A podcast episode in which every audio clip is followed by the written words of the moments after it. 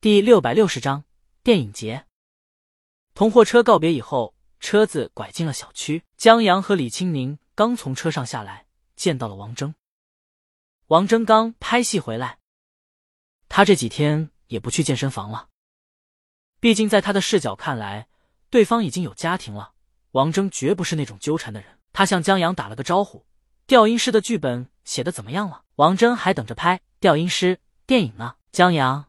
没来得及写呢。不过江阳忽然想到，我这儿还真有个戏你合适。王峥，什么戏？江阳，一个老不死的王峥。江阳想过了，这个男人来自地球，这部电影他用话剧来演很合适。毕竟他给二哈他们湖州的那一套 bug 太多了，还得按照剧本来。而按照剧本，电影的演员是国人就不合适了。先不说别的。就高潮时，大家对主角是宗教人物的兴奋，信教的教授信仰的崩塌等等，这些就不适合国人演出。但江阳认识的外国人也不多，拍个外国电影也挺麻烦的，所以继续用话剧的形式。话剧的舞台上，国人演外国人，那是很正常且不违和的一件事。正好，王峥说过想演江阳的话剧，而且作为一个影帝，王峥的演技。撑得起那种年轻又沧桑的感觉。他们上了电梯，江阳简单给他说了下故事的大致剧情。说实话，因为简短的缘故，王峥觉得这故事挺扯的。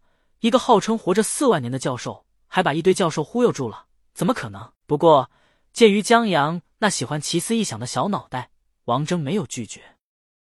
他只是让江阳在剧本出来以后，记得把剧本给他看看。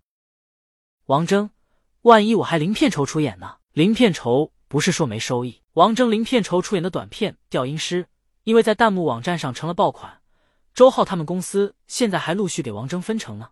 虽然那收益也就仨瓜俩枣，还不够王峥一部片子百分之一片酬呢。但短片为王峥带来的影响力非同小可，就不说顾粉了，不少导演也看到了他的演技。江阳答应，我就喜欢你这是钱如粪土的样子。回到家以后，江阳让李青明歇着，他去做饭。李青宁挽着袖子要给江阳打下手，江阳把他赶了出去。他算了下日子，这手将大有用武之地，得好好保养一下。李青宁给江阳一脚，江阳打算煲个汤。李青宁听得出来，江阳现在心情很高兴，在厨房忙的时候，心里还哼着：“我有一只小毛驴，我从来也不骑。有一天我心血来潮，骑着去赶集，哗啦啦啦，我摔了一身泥。”李青宁听了以后，顺手就在钢琴上弹出来。手指在黑白键上跳动，纤细而灵活。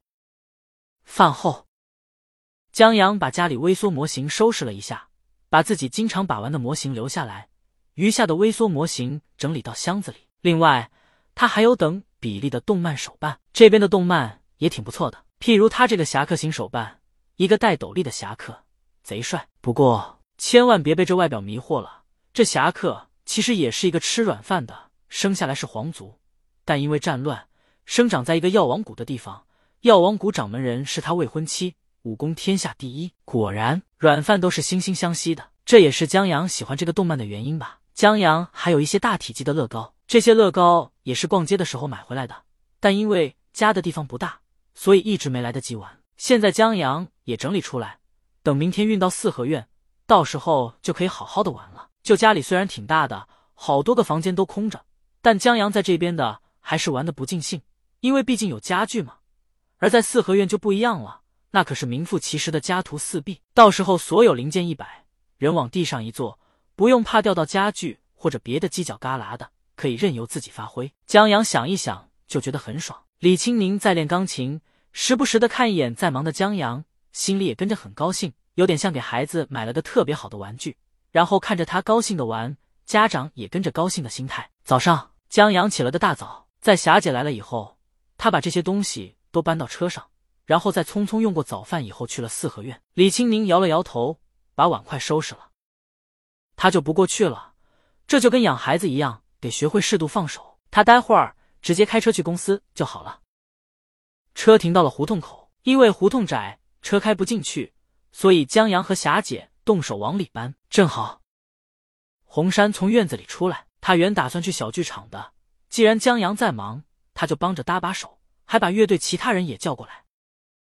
骑自行车的四个学生又经过，他们远远的看见霞姐把一个等比例的手办搬进院子。哇！干脆面超喜欢这个动漫。虽然这个动漫的作者是个太监，主角还是个处男呢，但不妨碍干脆面喜欢这个角色。这等比例的手办简直梦想啊！四个人推着自行车经过，还看到红山搬了一盒乐高进去，让爱玩乐高的短发男同学也惊叹不已，恨不得让江阳从院子里搬出去。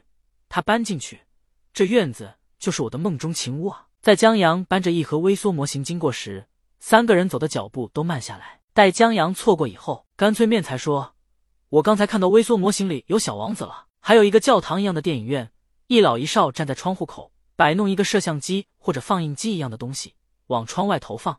这微缩模型细看也不咋好看，但整体下来特别有感觉，就不知道是什么模型。这些东西对他们还挺有诱惑力的。脆面喜欢这个角色，这等比例的手办简直梦想啊！四个人推着自行车经过。”还看到红山搬了一盒乐高进去，让爱玩乐高的短发男同学也惊叹不已，恨不得让江阳从院子里搬出去。他搬进去，这院子就是我的梦中情屋啊！在江阳搬着一盒微缩模型经过时，三个人走的脚步都慢下来。待江阳错过以后，干脆面才说：“我刚才看到微缩模型里有小王子了，还有一个教堂一样的电影院，一老一少站在窗户口，摆弄一个摄像机或者放映机一样的东西往窗外投放。”这微缩模型细看也不咋好看，但整体下来特别有感觉，就不知道是什么模型。这些东西对他们还挺有诱惑力的。三个人推车走路都恋恋不舍了，一直到好学生在胡同口不住催他们，三人才加快脚步。而远在千里之外，老麦和老崔却正打算把干脆面看到的电影院模型相关的电影成片搬到荧幕上。他们站在了电影节的红毯上。